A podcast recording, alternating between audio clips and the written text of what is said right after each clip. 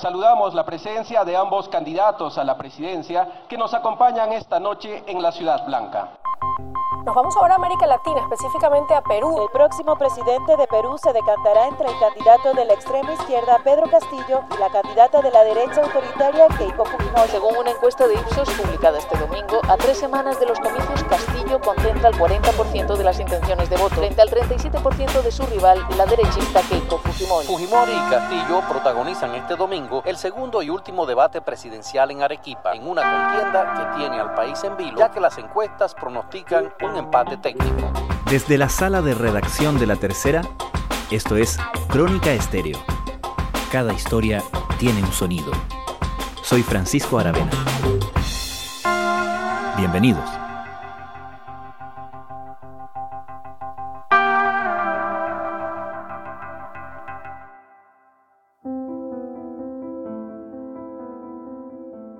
El próximo domingo los peruanos votarán en la segunda vuelta de sus elecciones presidenciales.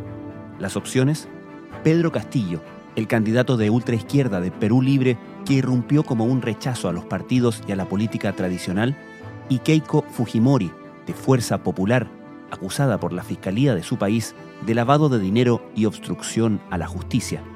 El discurso y las disruptivas propuestas económicas de Castillo ha despertado el temor del establishment peruano, ha puesto en suspenso varios planes de inversión y ha hecho que Fujimori sume apoyos importantes por ser considerada el mal menor.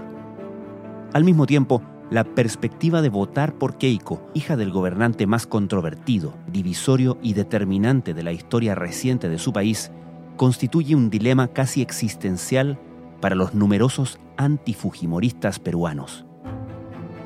¿Cómo llegan ambas campañas a esta recta final? Pues las encuestas nos están dando resultados que apuntan a que estamos en una campaña muy, muy apretada. El periodista y analista político Augusto Álvarez Rodríguez es director de RTV, el canal de streaming del diario La República. Por ejemplo, la encuesta que había aparecido el día viernes de la encuesta de la encuestadora Datum da cuenta que solamente hay una diferencia de un punto porcentual en el voto válido en un simulacro de, votación.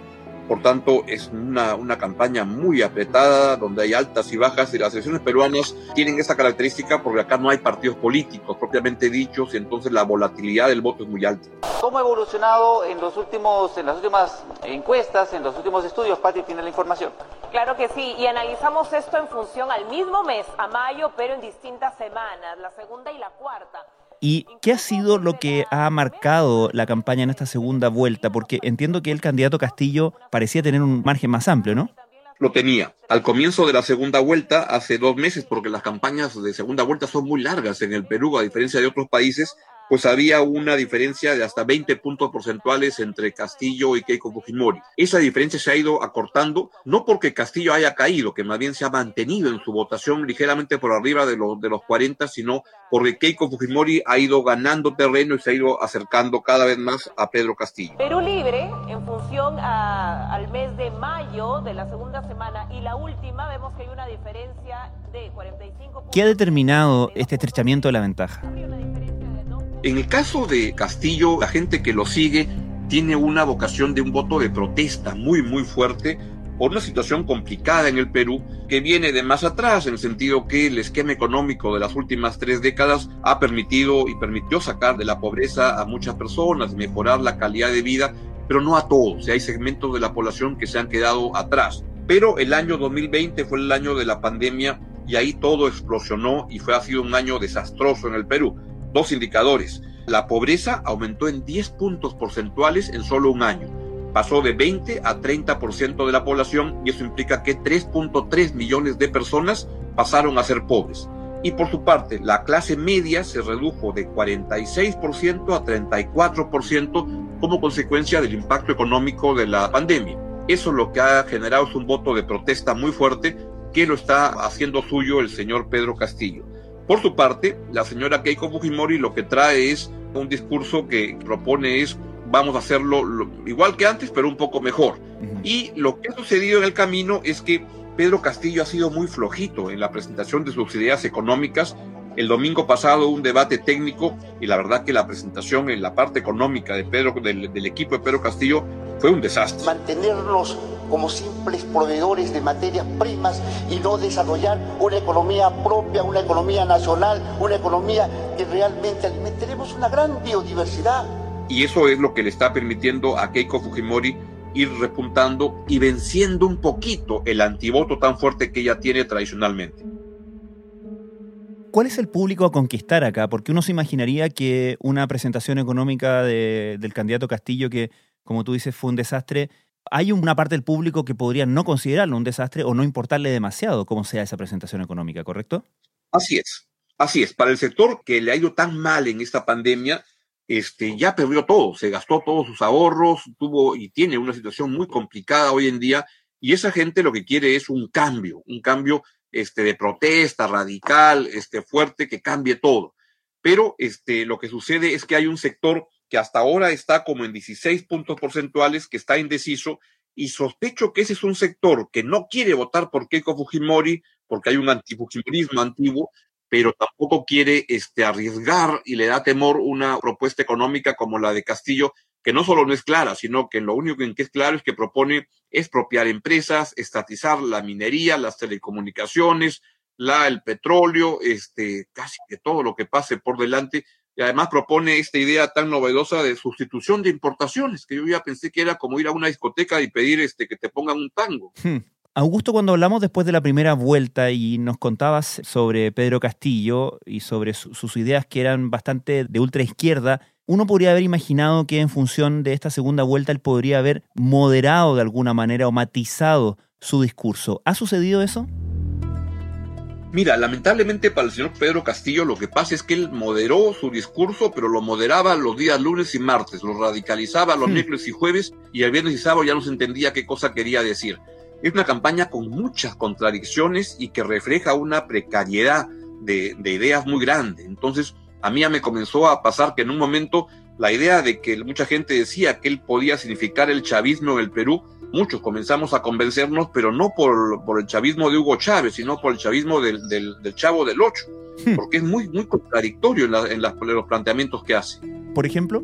Pues unos días este, hablaba de que iba a expropiar empresas y esto lo planteaba del modo siguiente. Lo que decía es, este, la tasa del impuesto a la renta en el Perú es hoy día 30%. Y él decía, eso está mal, y lo que voy a hacer es que la tasa suba al 70% y que solo se lleven el 30%.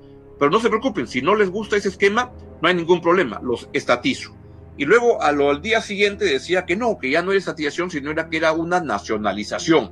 Y cuando le preguntaban, ¿y qué es nacionalización? Pues no se entendía muy bien y lo que al final podía explicar era que era cambiar las reglas del juego para que sirvan a los peruanos. Y todo esto viene con un discurso muy fuerte de lo que es el pueblo, el pueblo, el pueblo, pero que genera mucha dificultad de entender lo que está pasando.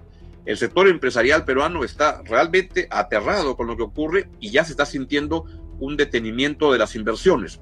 En encuestas en el sector empresarial, 75% de inversiones de corto plazo se han parado en los últimos dos, meses como consecuencia de ese tipo de, discursos muy contradictorios y muy erráticos. Nos vamos ahora a América Latina, específicamente a Perú, donde un ataque terrorista que dejó al menos 16 muertos en una zona selvática de ese país ha sacudido el tramo final de la campaña electoral a menos de semanas de la segunda vuelta de las elecciones presidenciales. Augusto, ¿qué sabemos o qué certezas tenemos respecto de este ataque ocurrido el fin de semana antepasado, adjudicado a un remanente de Sendero Luminoso y que parecía identificarse, y digo parecía porque hay muchas dudas al respecto, o por lo menos simpatizar con Pedro Castillo?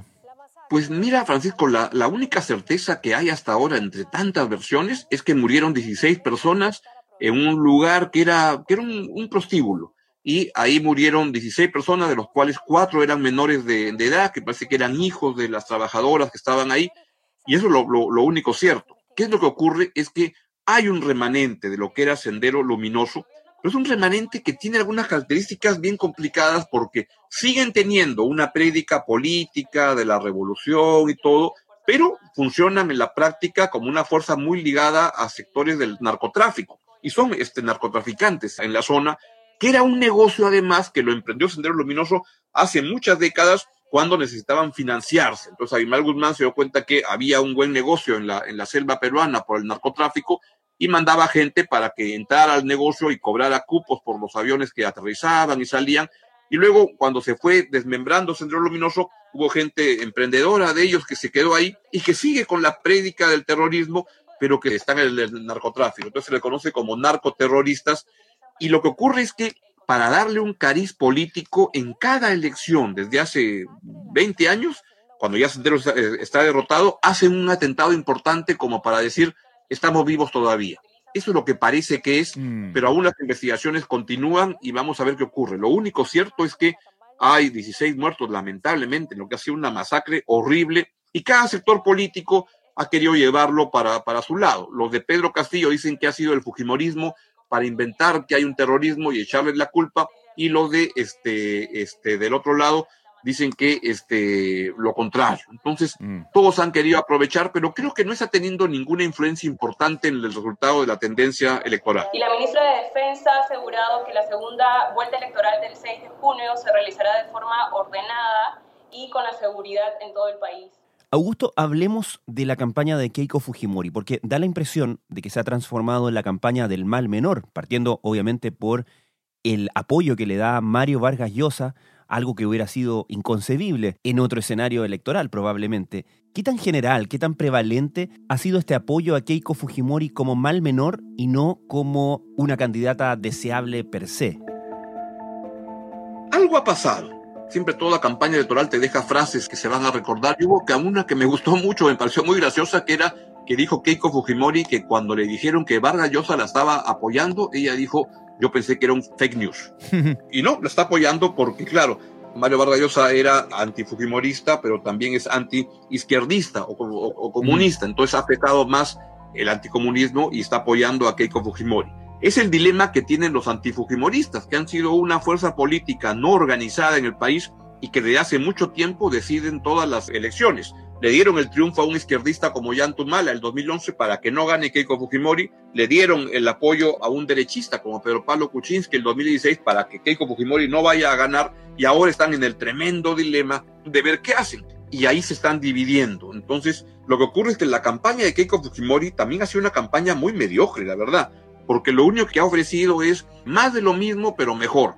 Mm. Y eso, la verdad, que en una situación como la actual no convence a mucha gente y es muy de ataques a decir que el comunismo no vendrá al Perú y campaña negativa contra Castillo, pero que no le daba y que no le ha dado a su campaña una ilusión a los peruanos de que el futuro puede ser mejor o que ella es mejor que Castillo para crear un mejor futuro. Vargas Llosa explica en su columna del diario mexicano Crónica que con Castillo Perú no podría salvar su democracia. Señala que su gobierno comunista destruiría la economía. Keiko Fujimori ha saludado la postura del escritor peruano. Agradezco y saludo el respaldo del escritor Mario Vargas Llosa, porque en estos momentos... Y ha sido una campaña desangelada, sin alegría, y mira que hace poco volví a ver una película que me, que me gustó muchos, muchos años este, sobre Chile, esta película No. Y recuerdo cómo en la campaña electoral, ahí se ve cómo le das al tono de la campaña por el No un tono de alegría y de ilusión que cambia las cosas. Eso es lo que le ha faltado a Keiko Fujimori y explica por qué no ha podido crecer teniendo a un tan mal candidato como Pedro Castillo. parte, del candidato Pedro Castillo señaló que no responderá a las palabras de Vargas Llosa y asegura que su proyecto está abocado a los grandes problemas del pueblo peruano.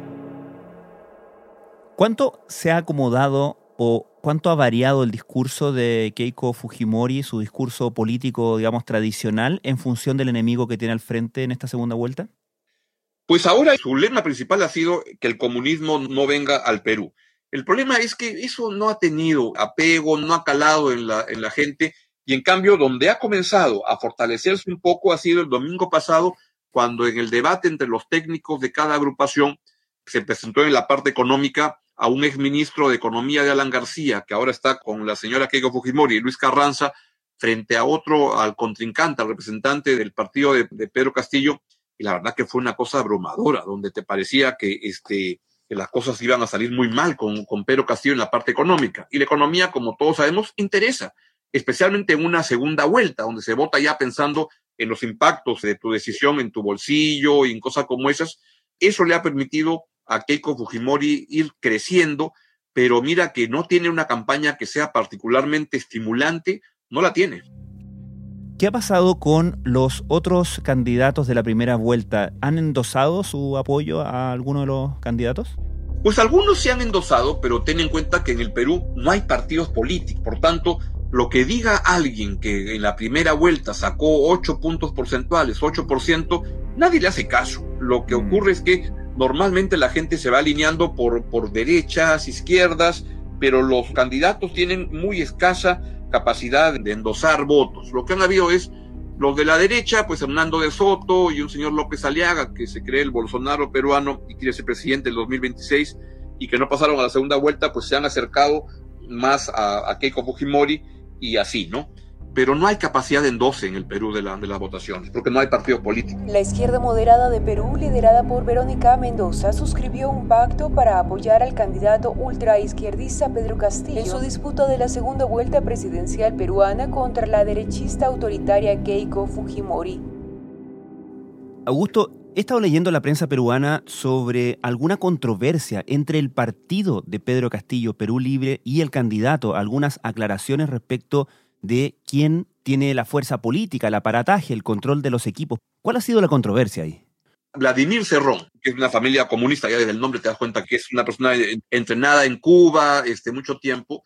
El tema es que Vladimir Cerrón es el dueño del partido político en el que postuló Pedro Castillo. Vladimir Cerrón puso el financiamiento de la campaña y Cerrón puso el ideario y el plan de gobierno del partido y Pedro Castillo era un invitado ahí que lo usaban porque el señor Cerrón no puede postular porque él fue gobernador de una región de la Sierra Central y tiene una condena por corrupción. Entonces no puede postular, pero es el administrador de esto. Y en el camino, el problema es que este señor Cerrón se ha vuelto en el gran Cerrón, que no puede, que le impide crecer más a Castillo porque es el que genera muchas este, dudas. Mm. Acá las decisiones la toma Pedro Castillo, la toma el pueblo. El señor Cerrón está impedido judicialmente y no lo van a ver ni siquiera de portero en, en ninguna de las instituciones del Estado. El señor Castillo quiere desligarse un poco de Cerrón y tiene declaraciones como la que hizo anteayer, que dijo, mire, en mi gobierno el señor Cerrón no va a ser ni portero de un ministerio algo en que no todos creen, pero que además el señor Cerrón es dueño o jefe de la bancada parlamentaria más grande que va a haber en el Parlamento que viene, con 37 votos de un Parlamento de 130. Entonces, Cerrón es alguien que sí, que en efecto le hace bastante daño político a Castillo. Castillo busca desligarse de él, pero no todos creen que eso es real, sino que creen que es fingido. Finalmente, me mencionabas algunos de los movimientos ya económicos en función de lo que pueda pasar el fin de semana. ¿Cuán sensible o cuán frágil crees tú que es el sistema en Perú, el ordenamiento económico, por ejemplo, a la elección de alguien tan disruptivo como Pedro Castillo? Es una pregunta muy pertinente la que haces y es muy sensible, porque lo que ocurre es que el señor Castillo lo que implica como discurso es un discurso que cambia totalmente la estructura económica del país. Propone cambiar la constitución, empezando por el capítulo económico, y propone una intervención del Estado muy grande, propone estatizar empresas y que hayan empresas estatales en la minería, en las telecomunicaciones, hidrocarburos, casi que pasa un gato por delante y lo quiere este, estatizar. Hmm. Y además propone temas como sustitución de importaciones. Todo es lo que propone y es todo lo que no se ha hecho en los últimos 30 años en el Perú. Y entonces eso sí implica una, un gran cambio en la parte económica. Ahora bien, eso requiere en algunas partes importantes cambiar la constitución. El problema para el señor Pedro Castillo es que él no tiene mayoría en el Congreso y por tanto tendría mucha dificultad para poder avanzar en ese gran cambio que él pretende hacer. Sin perjuicio de eso, un presidente tiene capacidad de manejar muchas cosas, puede cambiar las tasas tributarias, aunque eso requiere pasar por Congreso, puede cambiar algunos tratados de libre comercio, este, puede hacer algunas cosas, es decir, el presidente tiene mucha capacidad de hacer mucho daño económico sin cambiar la constitución. Y todo eso el sector empresarial lo está viendo con tremenda, tremenda preocupación. Yo he participado de muchas este, exposiciones ante empresas en los últimos meses y puedo captar el tremendo nerviosismo y preocupación que existe por lo que pueda suceder con el futuro de la inversión en el Perú. Por tanto, sí, significaría una, una precariedad económica en los siguientes años muy grande. Muy buenas noches, Arequipa. Buenas noches, compatriotas. Buenas noches, Perú. Pero lamentablemente tengo que empezar mi exposición en este debate rechazando categóricamente los sucesos de violencia que ocurrieron el día de ayer. Bueno, esperaría en todo caso de que se devuelva la plata de la corrupción. Hay que darle muerte civil a los corruptos y que devuelvan todo lo robado. Augusto Álvarez Rodríguez, muchísimas gracias. A ti, Francisco, que estés muy bien. Un gran abrazo. Yo hoy vengo a dar propuestas. Propuestas para sacar adelante nuestro país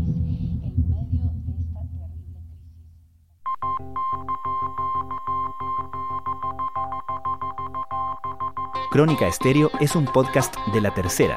La producción es de Rodrigo Álvarez y la edición de quien les habla, Francisco Aravena. La postproducción de audio es de Michel Poblet. Nuestro tema principal es Hawaiian Silky de Sola Rosa, gentileza de Way Up Records. Nos encontramos pronto en una nueva edición de Crónica Estéreo.